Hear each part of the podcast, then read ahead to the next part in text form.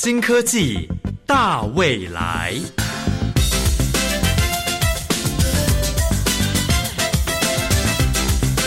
科技的进步让你看得见未来，深入浅出的介绍让你听得懂科技。欢迎收听由谢若楠制作、吴宜佳主持的《新科技大未来》。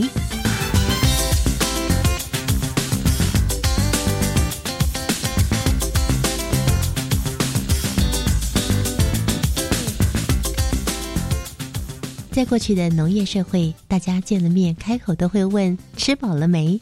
而现在这富裕的时代，大家彼此见面打招呼的时候呢，都会关心彼此今天心情好不好。因为目前呢，在全球忧郁症的患者超过了三亿人，在台湾的忧郁症人口就超过了一百二十万，并且在持续的增加中。今天新科技大未来宜家要为各位介绍的是由台北科技大学首创的人工智慧 AI 脑波技术，来辅助医师诊断忧郁症。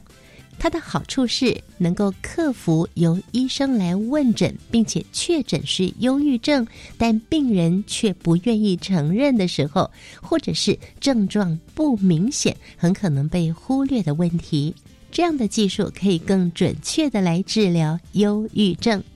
节目一开始，我们先进入第一个单元，创意嗨一点，哇哦！欢迎收听创意嗨一点，我是修红。现代人生活脚步越来越快，在忙碌的学业还有工作中，偶尔是不是感觉到有些疲累呢？修红自己平常喜欢去慢跑，或是上健身房运动，把负面的情绪都跟着汗水一起排出体内，然后好好洗个澡，舒压一下。相信各位听众朋友也都一定有自己排解压力的方式，持续保持前进的能量是非常重要的。但是有时候是不是也会觉得压力和挫折感真的好大好大，短时间内很难调节呢？如果长时间没有办法摆脱负面情绪，那您一定要注意喽，这很可能是忧郁症的前兆。忧郁症这项疾病，我们在日常生活中常听到，但是您知道吗？忧郁症它不仅仅是精神上的困扰，同时也是一种脑疾病。今天新科技大未来节目要为您介绍的这项新技术，是由国立台北科技大学机械系的刘义宏博士团队开发的 AI 脑波技术，诊断忧郁症，可以透过脑波判读判断人脑有没有病变，也可以协助推断是否罹患忧郁症。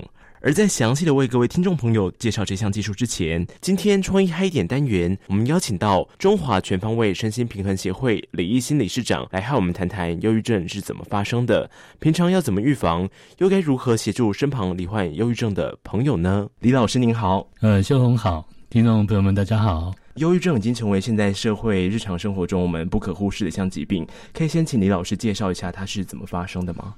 嗯，是的。忧郁症通常我们说它跟压力有非常高的关联哈，是，也就是说，那压力在生活里面呢，其实大大小小的事情都会造成压力啊。比如说，今天早上也许出门的时候呢，这个塞车啊，然后上班迟到了，就心情不好。对，然后这个老板又念了几句，一整天工作不顺呢，回家又刚好可能太太。今天情绪也不是很好，或者小孩子在学校表现不是很好，这样子零零总总加起来，可能我们一天的情绪的压力就会破表。日积月累下来，可能三个月、六个月之内，啊，我们在这一段期间若累积了过多的压力，而没有办法去好好的疏解的话，它就会造成一个。忧郁症的成因之一，所以听起来压力是一个可能会造成忧郁症的一个主要原因。但是，好像忧郁症除了是精神上面，好像它也是跟我们脑部是有些关联，是脑部生病的吗？啊，对。那脑部病变这个部分，其实要讲到有一部分是我们说的先天因素了。嗯，是有有些人的先天，他的大脑呃，我们说分泌多巴胺啦、血清素这样的功能就比较弱，这个大概有占了百分之五十的。机会，那另外的机会还有一部分是来自于童年的创伤。那童年的创伤这个部分也证实了他，呃，比如说发生在早期九岁之前，哈，他的童年创伤就会影响到累积，然后到下一个阶段。呃，对，它会影响到我们大脑的萎缩。嗯，那我们大脑萎缩，比如说在。这个前额叶的部分，或者在海马回的部分啊等等，情绪控制中枢的部分，这样就会导致我们长大之后，我们对于情绪或压力的这个调节或疏解能力发生了问题。哦，所以小时候有一些困扰没有解决，它累积起来，其实不仅仅是精神上的一种压力，而且它可能会造成脑部会有一些病变。对，没有错。刚刚老师您讲到，就是我们在就是忧郁症这个常被新闻媒体报道，然后就提到其中有一块，刚刚老师提到了海马回这一块，好像是它的大小是得到忧郁症的人，它的大小是不是也跟正常人是不太一样的？对，呃，忧郁症的患者，他的海马回会明显的变小啊。那其实不止马，海马回了，我们看到它其他的大脑的，我们用 MRI 和断层扫描去做的话，大脑很多其他的部分也会有萎缩的现象。那这个萎缩其实是因或是果，我们不太知道啊。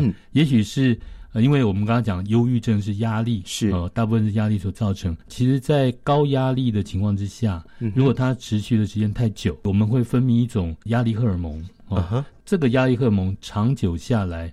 其实会造成脑细胞的病变，哦哈，好，所以脑细胞的病变到底是因为忧郁症先出来造成脑细胞病变，还是说压力造成了两者共同的病变？好，这个我想是后者可能是解释比较通的啊，也就是说，我们先有压力，是那这个压力，我们刚才讲到跟先天有关系，跟后天发生的事件有关系，还有一个中间的变数是我们的个性。是我们怎么样去看待一件事情？我们会用比较合理的方式或者不合理的方式去解释它，然后去获得一些解决问题的能力，好让这个压力能够大而化小，是或者是小而放大啊。那这就有不同的一个压力的产生。心理会影响到生理，它其实不只是精神上压力，同时也可能造成脑部的一个病变，它其实是双。双向的，对，可以这样说，没有错。对，其实忧郁症这个词，我们常在报章媒体上看到，但是很多时候我们很难去像老师所说，可能我今天上班，今天下雨塞车，我整个人心情就非常的不好。但有时候，就是我们常说所谓的忧郁的情绪，跟到底忧郁情绪的多寡，跟是不是能被判定为忧郁症，是有怎么样的标准？OK，忧郁症在临床上面有一个呃诊断的标准了哈。那通常是说，呃，一些量表嘛，对，有一个量表。那那个量表有简单的，有复杂的。是，那简单的现在在网络上面其实有二十二十题、三十题左右，呃，我们就可以判断哈。但但是我们说比较精确的判断，还是要到医院哦，精神科或心理师哈，我们去判断它。那大部分它的症状会是说，第一个，呃，我们看。我们的睡眠啊有没有受到睡眠习惯改变？对，会。那第二个是说饮食习惯改变，所以造成了体重大幅度的变化，就是可能变重，也可能变轻。对，没有错。哎，那再来就是说，我们是不是对很多事情失去了兴趣？对，没有错。哎，修红你很了 哈，刚好修红自己有身旁有些朋友有去接受自伤。OK，然后再来就是说，呃，我们对自己是不是会觉得很没有信心、无助感？对，无助感，然后觉得说未来是不是？好像比较挫折，没有希望。是，然后还有一个很重要的指标是，我们会不会有伤害自己的想法、轻生的念头？对，没有错。那刚刚老师讲的，其实这些征兆就是用一些行为，还有自己可能饮食习惯、睡眠习惯，应该说这些行为来判断是不是这个人得到了忧郁症。是，忧郁症它其实也分成轻度到重度嘛。对，没有错。可以请老师和我们说明一下，就是一个人得到忧郁症，他有他的刚刚讲到轻度到重度，是如果不接受治疗的话，可能是轻度会变成重度嘛？或是轻度的话会自己不药而愈？如果我们都不去处理它的话，哈，那轻度当然变成中重度的可能性是蛮高的，是啊。但是我们说轻度到重度，我们这样的区分，因为刚刚有一些指标嘛，哈。但是这些指标其实也是有轻重的不同，是。那最重要的是说，我们要影响到我们的日常生活功能，哦，也就是说，假设今天有一个人开始比较轻度的话，他也许一天呃一个礼拜可能还可以去上课一天或两天啊。那慢慢的，如果说他忧郁程度越来越重，行为模式也会改变。对他可能一整个礼拜，哦，甚至一整个月，他都没有办法正常的上课或者去上班，整个人就从他的世界，哦，忧郁症有个说法就是说，从他原本的世界慢慢的抽离出来，慢慢的退出去，然后退到一个阴暗的角落，哦，也就是说，到了重度忧郁症的时候，基本上他本来在做的事情几乎都没有什么。动机或兴趣了，嗯，就对很多事情都失去兴趣，真没什么兴致去做，可能自己本来很有兴趣的东西。对，没有错。那如果它变成重度的话，可能我们就是最不想要看到，其实就是轻生。是。那关于这一点的话，其实好像得到忧郁症，可以请老师和我们谈一下。其实好像男生跟女生得到的比率其实不太一样。我得到的资料是女生会稍多一点，但是好像真正去做出比较严重的伤害自己的行为，好像是男生反而居多。这个是为什么？这个我们先区分这样的哈。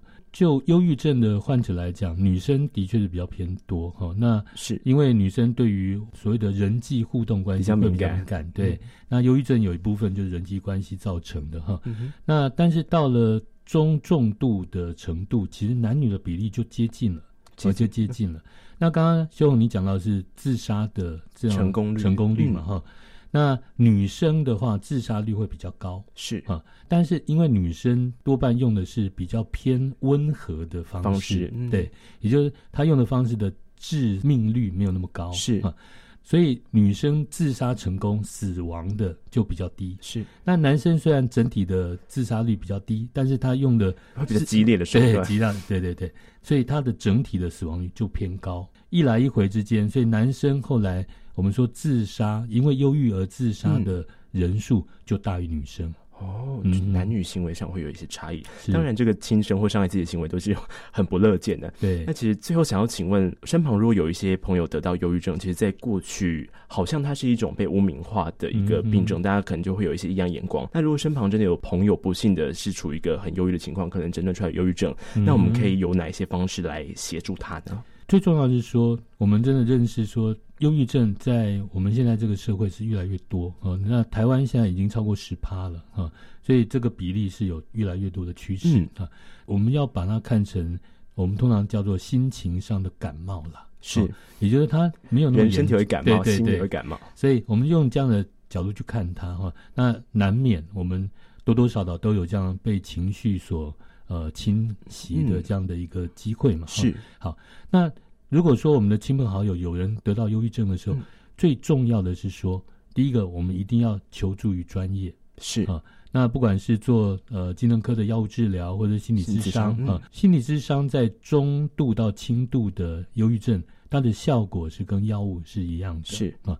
好，那呃，第一个就是专业嘛，第二个部分是说，呃，其实我们自己，我们要知道说。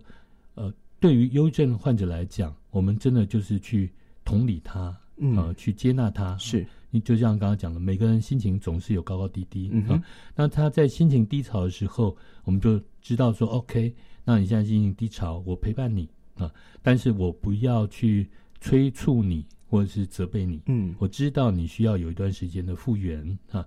那这段复原期间，我们可以提供说对方需要什么样的帮助。我们可以在这边，我们尽量提供他，但是我们心里也有个准备，是说可能他不会是马上就好，嗯，需要一些时间。对，我们去必须要有耐性，嗯。啊，那这个耐性对于陪伴者来讲，我想，呃，尤其我们不是专业人员哈，所以有时候我们会逐渐失去耐性。这个时候，我们不要硬逼自己，是。啊，也不要去催促对方，我们就把这个空间稍微退出来，然后求助于其他人，我们自己陪伴者。其实也需要一些心理卫生教育的这样的机会。所以刚刚老师提到，其实得到忧郁症的朋友，我们最好的对待方式应该是在旁边陪伴他，然后可能他会有一些别人的异样眼光，就其实应该说把他当成正常人一样看待，有耐心的去陪伴他。其实忧郁症它不仅仅是精神上，它同时也是脑部的一种疾病。是的，好的，今天很谢谢李一新理事长来到我们节目中，谢谢邱红，谢谢。关于 AI 脑波技术诊断忧郁症。更多细节在下段节目中将由主持人吴一佳专访刘一红博士，为各位听众朋友做更详细的介绍。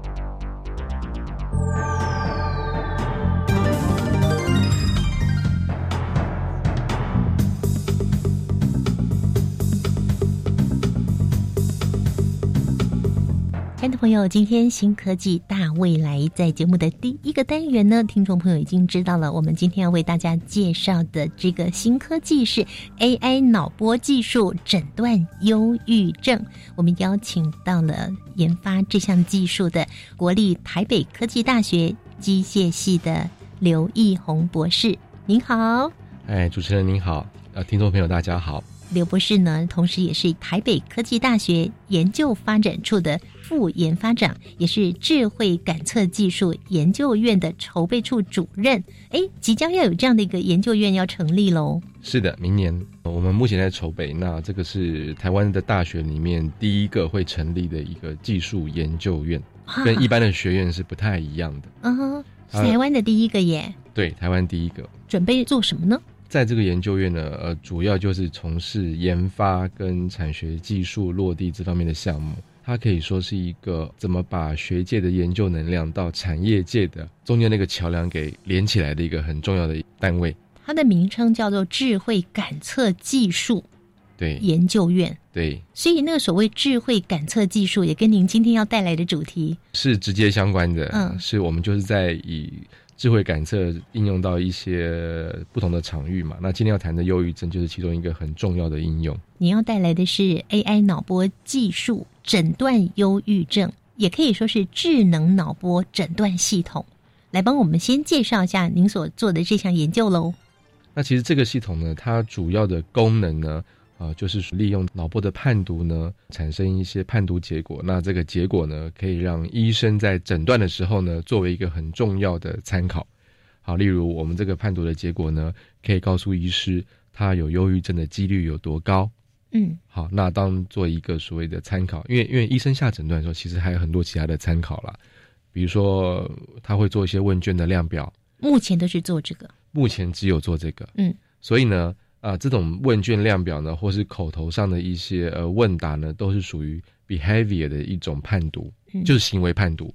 但是呢，长久以来一直比较缺乏所谓的生理讯号的判读，所以呢，缺了这一块呢，就造成一些困扰啊。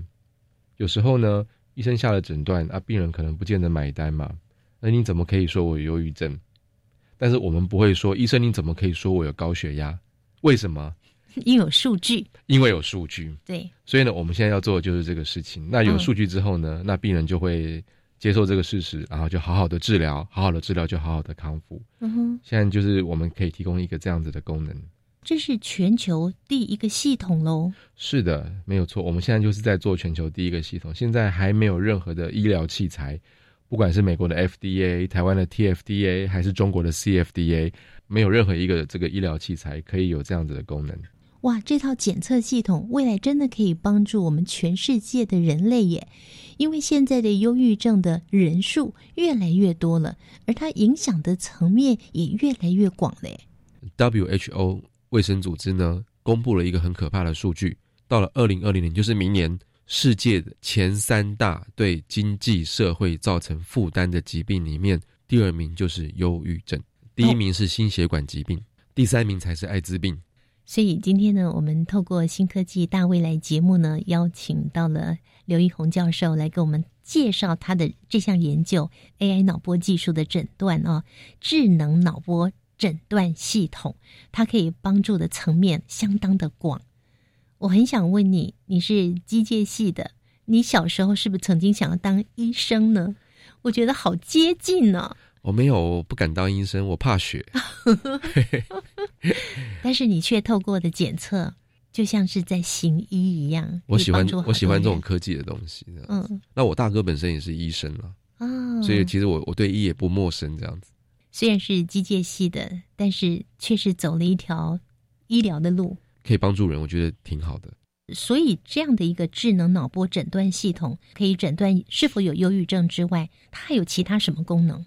哦，当然，那忧郁症是一个我们现在第一个主打的功能了。当然，我们正在朝认证的方向去前进，还有一段时间才能够进入市场。但是现在已经在加工了，这样子。要认证，要认什么证？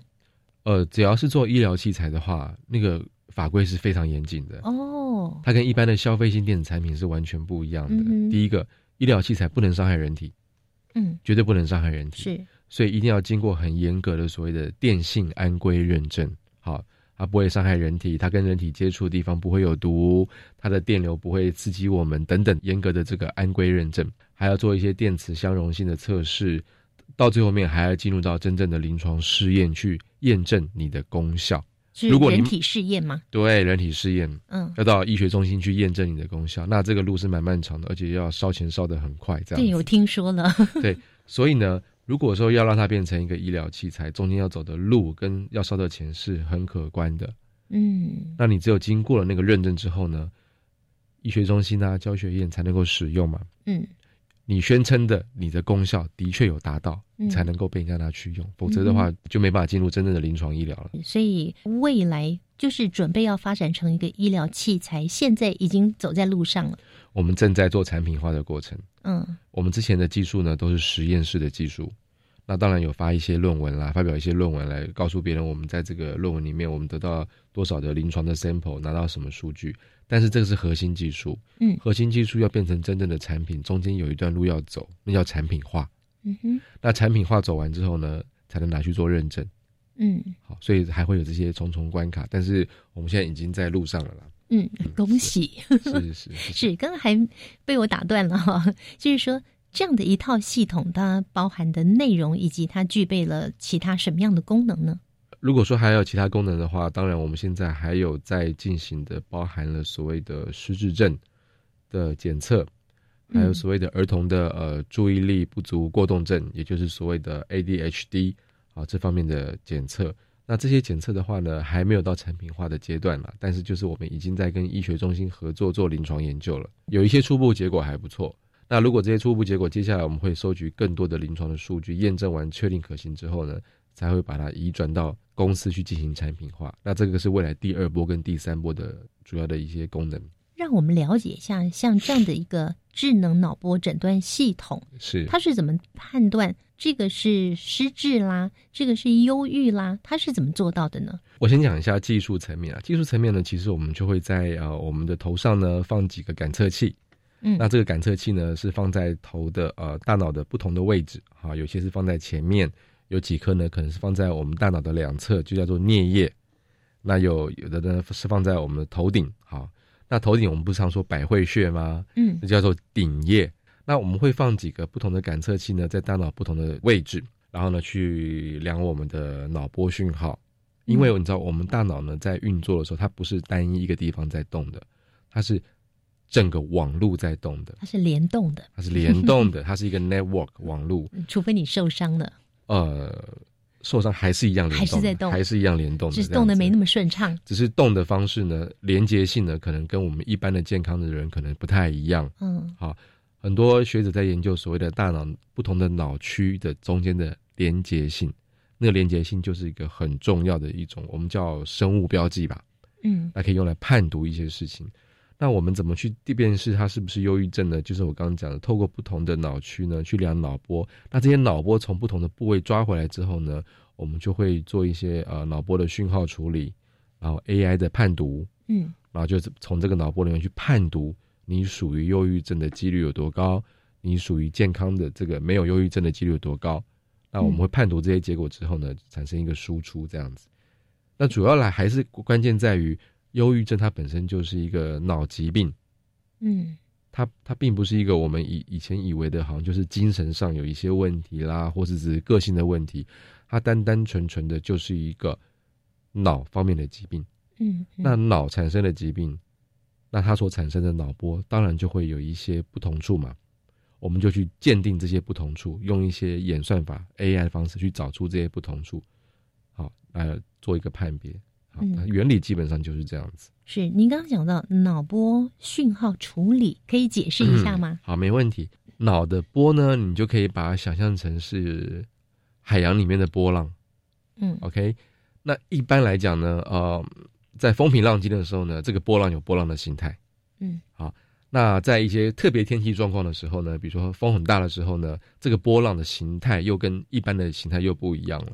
所以你想想看，在不同的天气条件之下，这样子的波浪形态就不一样嘛。那我们当然可以用一些方法去辨识说你这个波浪形态，这个波有多高啊，波有多低啊。嗯那同样的，大脑产生疾病之后，你所产生的脑波的那个形态跟一般来讲就是不一样啊。哦，所以我们就用这种所谓的处理的方式去 identify，去鉴定它的这个波的形态，看它是属于哪一种。哦，你把脑波想成是波浪就好了。基本上呢，怎么样可以测到脑波的这个部分呢？我们都听懂了，但是又要怎么样的来去分析跟解读它，判断这是有问题的呢？我们留到下一个阶段介绍给听众朋友了。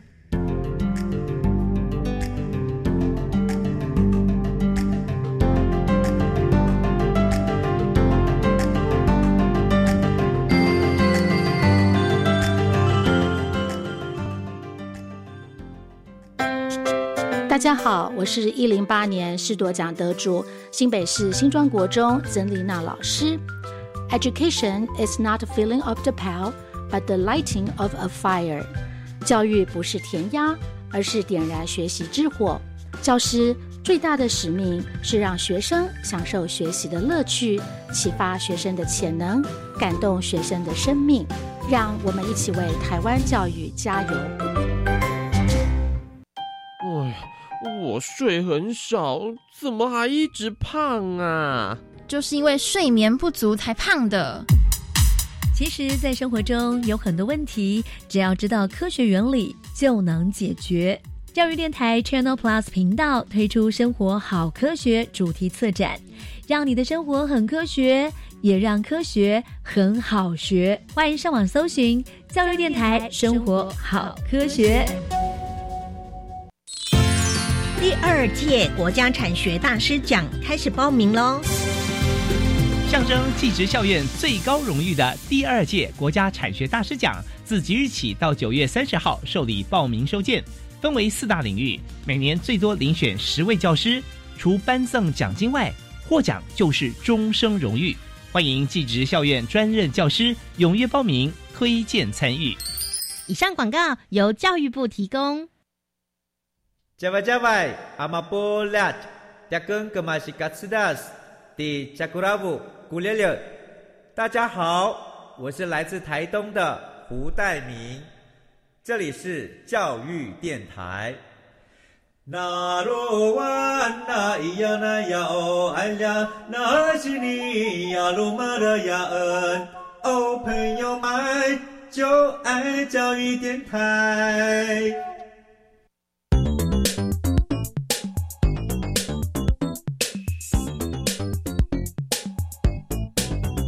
亲爱的朋友，你现在正在收听的是教育广播电台新科技大未来节目，由谢若楠制作，吴瑜佳主持。每一次呢，在访问这些呃发明者或者这些研究者的时候，宜佳就觉得哇，真的好荣幸哦！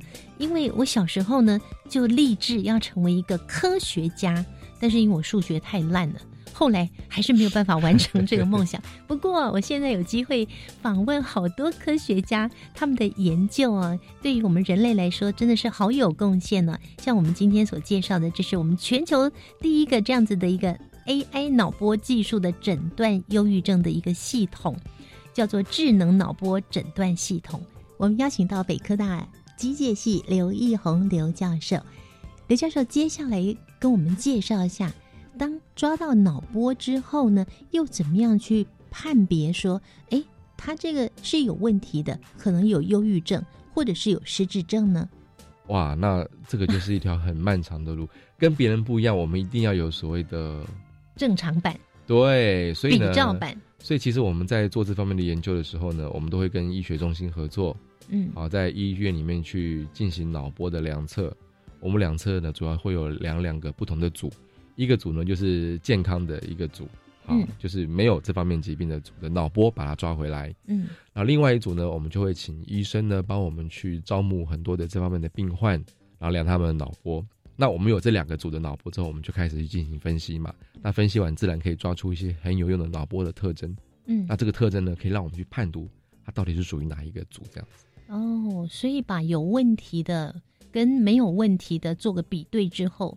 就把有问题的脑波的那个状态就可以抓出来了，就抓出来了。对。那当你再去检测一个你不知道他到底有没有忧郁症的人的时候，他如果出现的那个那个脑波是属于忧郁症病人的那个脑波，那他大概就是忧郁症了。对，就是这个样子，没有错。嗯，花了多久时间？哦，这个时间花很久哎，因为。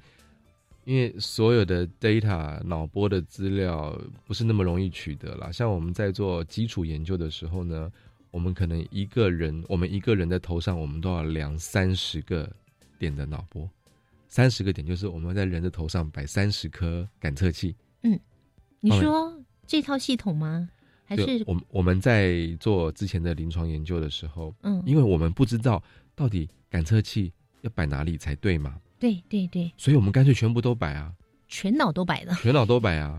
我们在台大医院做的时候是摆三十颗，嗯，我们在现在在台北荣总做做摆三十颗，但是我们在哈佛医学院做的时候，你猜摆几颗？你知道吗？十五颗，一百二十八颗。天哪！整个头上都全部都是感测器，是塞满了，塞满了。因为我们要做最基础的研究，我们要找那种所谓的不同的波形出来，我们当然一个都不能错过。所以呢，我们我们光是一个人就量这么多的感测的电极的脑波，你就想看一个人要花多少时间？我们平均来说，一个病患的脑波，我们要做一个小时才能够量到一个病患的脑波。一个小时只能够量到一个病患的脑波。是的。那一百二十个点都都测完了吗？应该还没有测完吧？那个大概一个多小时了。对，你你三十个点，三十颗，一个小时，对不对？所以我们光是要收集一个人的数据。至少都要花一个小时以上，嗯，而且那只是单单纯纯那个人来了，已经开始可以量了。我们之前呢还要先请他就诊，前置还要去让他去 screen 看他到底有没有这方面的症状，要做评估，要做量表，医生要问诊，那个前置作业拉的时间更长。所以，在我们脑波世界里呢，跟一般的大数据，你想象的大数据的概念是不一样的。我们光是一个人的数据就要花一个小时以上。一百个人要花多少个小时？那个很很漫长的，而且人也不容易找，所以呢，我们就是在这个时间上会拉得很长。好，回到你的问题，要花多少时间？我们跟台大做的话呢，我们光是收集了二十八个人的脑波数据，我们花了一年。嗯，跟台大医院八个人花了一年。是的，嗯。然后呢，我们跟哈佛医学院那边在做了，我们那边做了五十五个人的数据。那我们也花了大概一年，快一年半这样子。嗯嗯嗯，单单纯纯的就是做数据的收集而已。嗯，就花了一年半。回来之后呢，我们还要开始做真正的研究的分析，要花很多的时间。所以，通常从开始到结果有结果呢，都至少要三到四年。嗯，才会有一个研究结果出来。这样。不过，很令人兴奋的是被哈佛认可。他们也很有兴趣。嗯，他们也非常有兴趣，因为。脑波这个东西呢，呃，一般来讲，现在在呃医院里面大概只有几个用途了。第一个就是看你有没有癫痫嘛，嗯，对。那另外一个就看你还有没有脑波嘛，就说大概没有其他用途。但是这几年来，因为 AI 的演算法大幅的进展，嗯，还有所谓的呃一些感测器呢越来越可靠，所以脑波被用来判读脑疾病的这个可行性就越来越高了。嗯哼。所以呢，现在开始很多人对脑波这一块越来越有兴趣了。这跟传统的那种 MRI 的造影是不太一样的。嗯哼，好，你去做断层，那个好像扫不出来吧？呃，忧郁症，除非你很严重了，你可以扫得出忧郁症的一些脑脑结构的不同。因为我刚刚讲过，忧郁症其实就是一个脑疾病，这个是这个是医生都完全都是同意的一个事实。嗯，它就是大脑里面某一些结构产生了异常。嗯，啊，例如海马回，那呃，忧郁症的病患呢，大概有百分之五十以上的。中重度病患，他的海马回体积是明显变小的，嗯哼，会 shrink 会缩小，还有其他的一些脑的区域的活动呢，会明显减弱，嗯，脑活动减弱，那你产生的脑波就不一样了嘛，嗯哼，所以呢，它本身就是活动异常或是结构异常所产生的一个疾病，是，这跟我以前我们认知的忧郁症就是你个性的问题啊，或者精神有问题，那个是完全不一样的概念现在整个都翻转了，嗯哼，是的。所以在传统的 MRI，这个是断层扫描的部分。对，他的那个脑里面可以看得很清楚啦。嗯，但是呢，可能在解析度上来讲的话，它不像脑波的时间的解析度可以这么高，就是脑波可以看到瞬间比较快速的变化。所以这个 MRI 的检测的话，它必须是要比较严重一点，可能才看得出一些看得出来的。是的，是的。但是您所研究的这个 AI 脑波技术的诊断。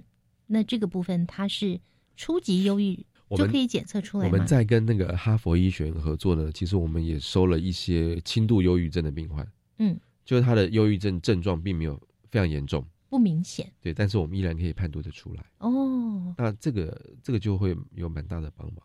嗯，判读出来，知道说这个人透过了你们的 AI 脑波技术的诊断，他是有忧郁症的。因为一般比较轻微的话。恐怕连他自己都不知道。是的，很多人其实没有病视感。嗯，视就是认识的视，他不知道自己生病了。那你说我们看到了什么？其实我们就是用很多的数学演算法去看这些事情，很难说告诉你具象的说是什么样的东西。嗯，那因为我们全部都是对于脑波的数据去做一些数学的分析，这样子。其实 AI 演算法就是数学。我从小数学都不及格。它就是数学，对啊。数据演算法，对对对。那需要写程式给他吗？有啊，我们都在写程式啊。所以我们呢，其实呢，我们做实验可能不太像一般的所谓哇，有什么呃化学实验啊，很多是什么烧杯啦，有什么什么会两个东西混在一起会冒烟那种。我们做实验完全都很干净的，我们就一台电脑，嗯，我们全部都在写程式。是是的，所以它会运用到的科技包括 AI。当然，AI 是后面你你数据进到电脑里面之后，对不对？嗯，我们再利用这个程式去分析这些数据嘛。但是数据怎么进电脑？对呀，它怎么进去的？啊，那就不是 AI 的问题了。比如说我们在头上面放一堆感测器，好，那这个感测器可以量到脑波，对不对？嗯，那这个感测器量脑波之后呢，感测器怎么到电脑里面中间那一块？当然，要我们还会设计很多的电路，我们要去放大这些脑波，我们要去对这些脑波进行一些。呃，前处理，所谓前处理的意思就是，因为我们收到脑波，同样会收到杂讯嘛，嗯，对不对？所以我们要把那些杂讯给去掉嘛，我们叫滤波，嗯，好，我们只让脑波进到我们的电脑，我们要让把其他的讯号全部挡在门外，那这个工程就很浩大，所以我们前端的感测那方面的一些电路的设计，我们一样要做这样子，嗯，是。那所以你们这个团队应该是各路人马都有吧？是的，我们从前端的这个电路设计呢，到这个啊晶片的设计，到后端的软体的演算法的这个程式设计呢，还有到分析这方面，我们就是整个都在做。嗯，我们聊到这里呢，我相信听众朋友也很想知道说，哎，到底这样的一个 AI 脑波技术的诊断啊，尤其是针对忧郁症的这个部分，它一旦成熟了。未来呢会带来什么样的改变？就是在检测这个部分，音乐过后再请刘教授来跟我们分享。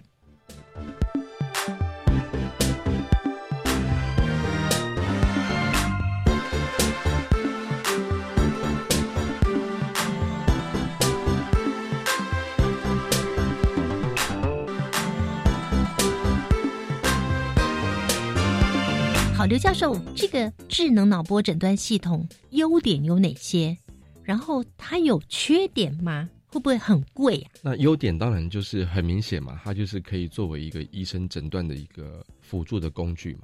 嗯，有力的工具，有力的工具。这样讲来讲好，就是说现在哈，其实我们认识的医生跟我们合作的医生，其实他们共同面临到一个问题，就是说，呃，有时候你出诊，好一个病人去看出诊。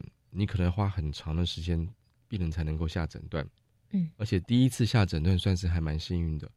有时候呢，可能第一次他还没办法下诊断，不能轻易下诊断的。对对，那可能会下个疑似什么什么什么什么之类的哈，就是他们也真的也缺乏一客观的一些呃仪器来帮助他们了。因为过去都没有什么样的，过去没有，过去没有，对，所以呢，我们这个。呃，这个系统最大的优点就是可以在于他们可以在很短的时间之内，较精确的下出诊断。嗯，这可以帮助病人治疗他们的忧郁症。为什么？因为忧郁症的呃最大难题就在于刚讲的第一个病视感不高，很多人不知道自己有忧郁症。嗯，你跟他说你是忧郁症，他说没有，我没有，或是他不想承认有。对，很多人不敢承认自己有忧郁症的，因为他被污名化了。过去这是很严重的一个事情。我们这个系统呢，就是可以帮助快速诊断，那快速治疗。很多病人是在吃药吃了一两个月之后呢，就没有来回诊了。嗯，因为他们也不知道自己到底好了没。哦，所以因为那时候没有没有什么检测系统，对，所以你回诊也没有用。对，因为有一些药对某一些病人是有反应的，有一些药对不同的病人是不见得会有反应的。那医生呢会选择去换药，但是通常有有没有反应，可能要过一阵子之后才会发现。没错，没错，我我经常听到一些朋友跟我做这样的反应，所以他就说他其实看的很没有信心。那是因为他没有办法长期去让医生去去调他的治疗的方向，这样子。嗯嗯。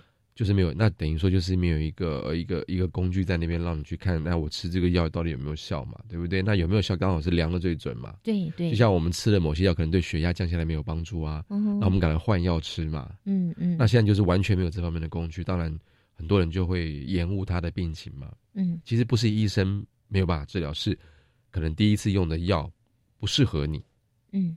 好，所以呢，其实医生很需要这个工具去帮助他们如何下药这样子。嗯，这个也是医生临床上遇到的一些问题。那所以你刚说速度很快，到底有多快？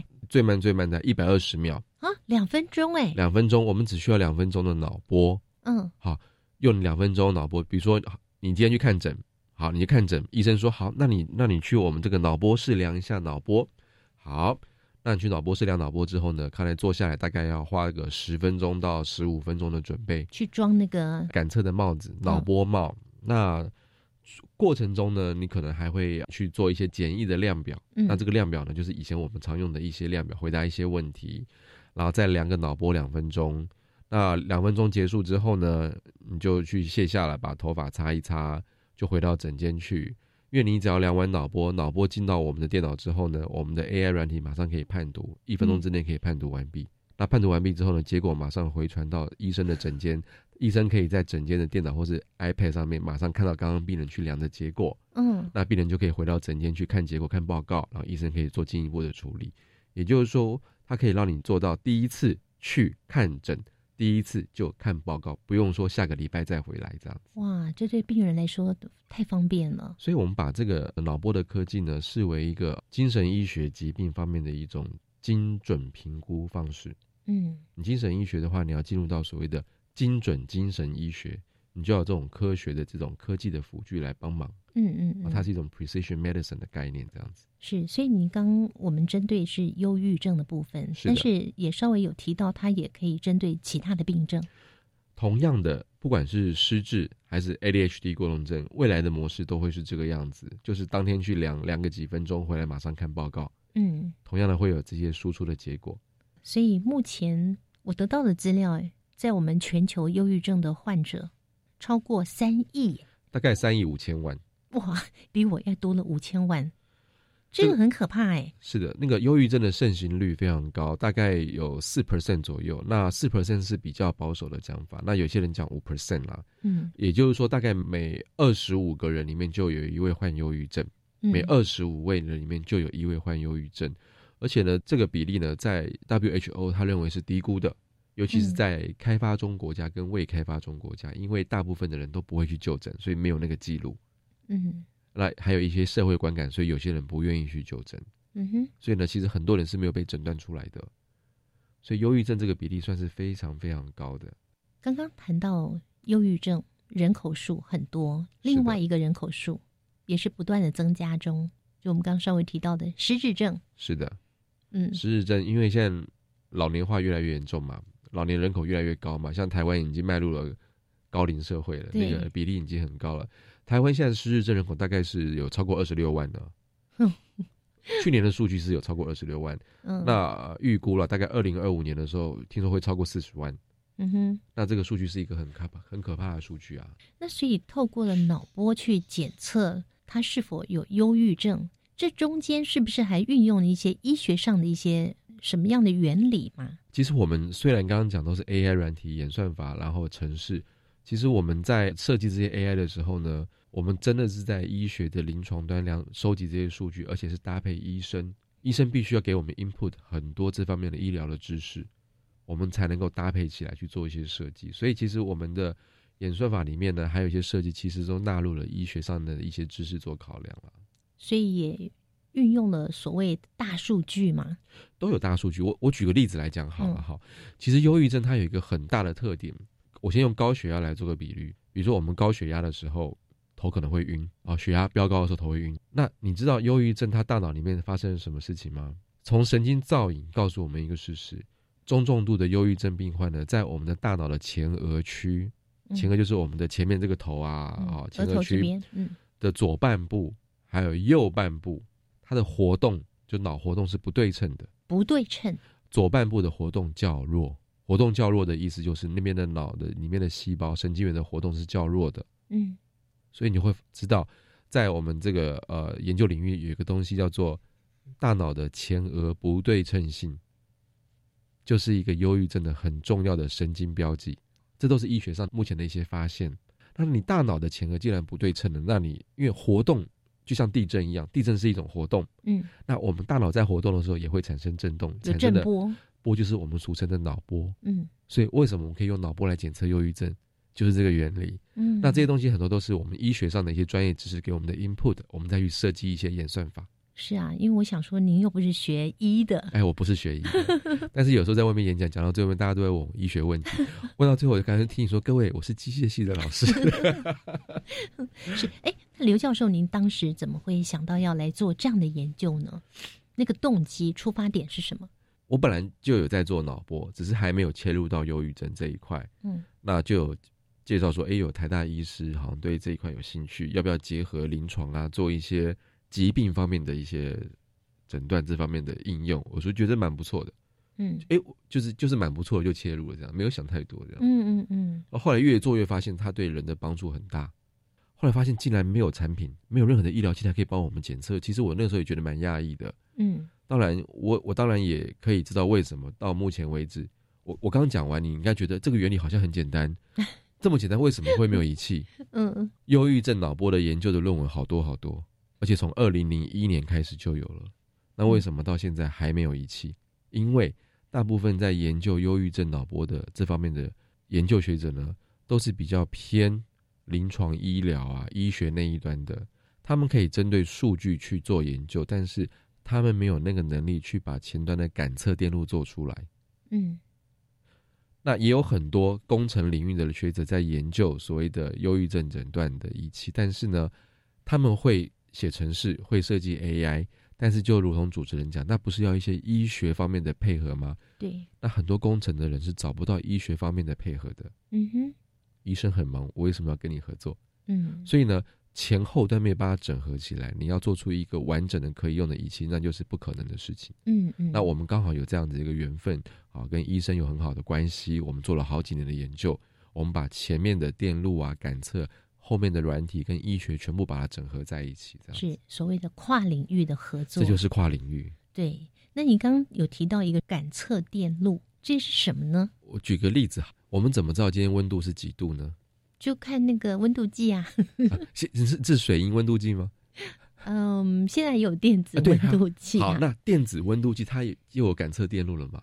它就有感测电路啦。啊对，感测温度的，你按一下，它就告诉你今天几度，对不对？它会对逼一下，嗯逼一下就为什么呢？因为它上面有个感测器，感测器可能会感测这个温度，因为你温度不同的时候呢，里面某一些性质电性的性质就不一样了，嗯那就会把电性性质呢给抓出来，里面就很多电路设计喽，嗯那就是感测电路。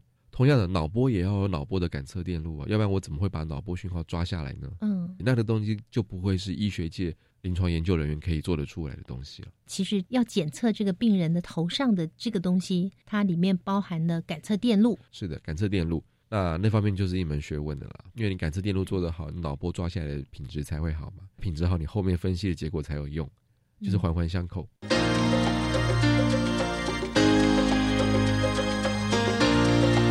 科技好生活。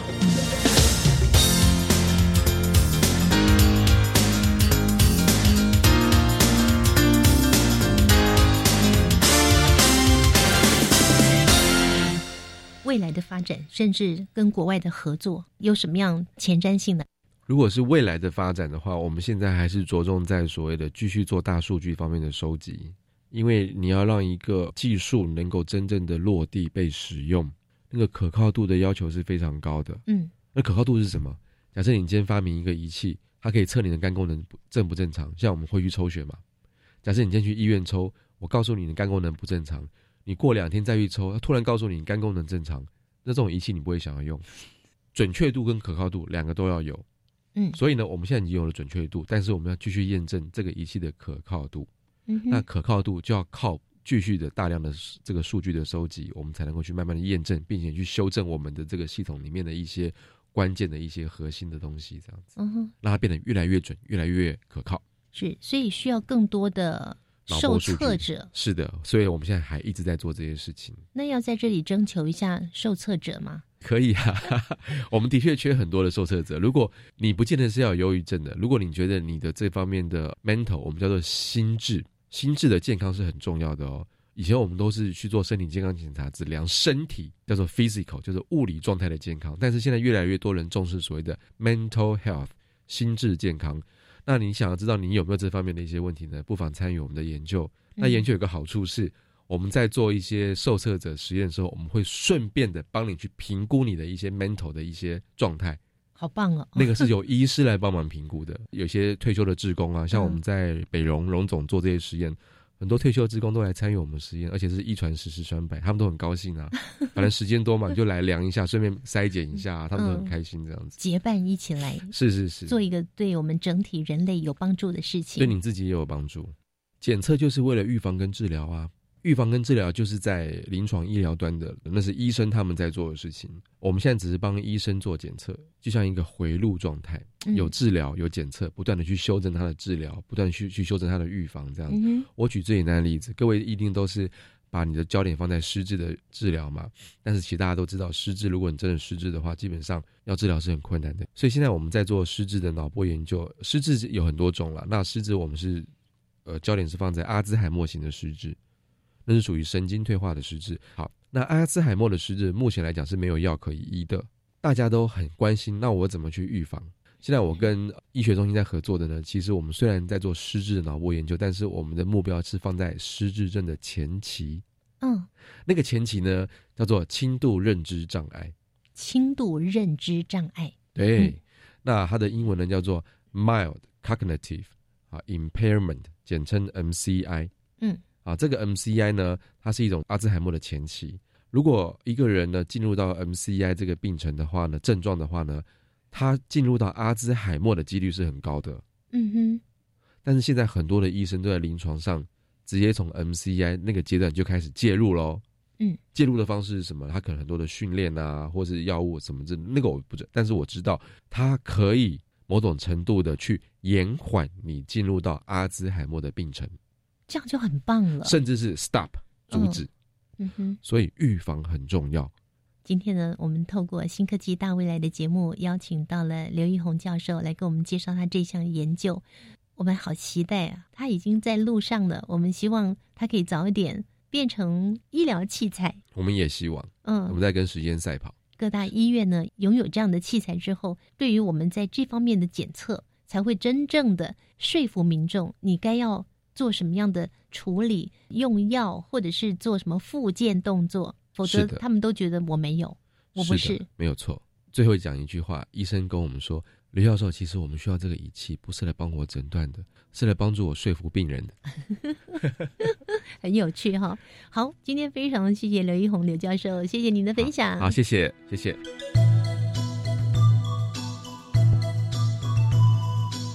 从医学的角度来看。忧郁症是生理疾病，并不是心理问题。刘奕宏教授他的研究团队呢，以脑波信号处理以及人工 AI 智慧辅助诊断技术作为核心，开发脑波辅助诊断医疗服务。目前已经在国外的顶尖医学中心通过了临床医学实证，判断忧郁症的准确率高达百分之八十。这套忧郁症检测系统预计在二零二零年年底前完成产品测试，而就在二零二一年要产品上市喽。到时候除了忧郁症之外，还将会陆续推出阿兹海默失智症以及注意力不足过动症 （ADHD） 脑波评估功能。可以说，成功的运用 AI 解开当前难解的医疗难题。而最实际的是，未来忧郁症的患者将会及早被发现，并且做最妥善的治疗。在我们台湾，其实有许多的世界第一哦。在下个星期，《新科技大未来》节目也是全球唯一由阳明大学医学院大脑科学研究中心蔡金吴教授的研究团队，利用跳跃基因发展出新的基因筛选方法。我们使用的技术主要是两个，第一个利用跳跃基因来进行基因的突变，那第二个技术就是我们要怎么样设法把跳跃基因送到这个大脑里面去，所以把这两个技术把它给结合起来，这是全世界首例。欢迎听众朋友，下个星期三上午十一点零五分锁定教育电台《新科技大未来》节目，一起来认识蔡金吴教授的研究团队如何利用跳跃基因发展出新的基因筛选方法。我们下周见喽，拜拜。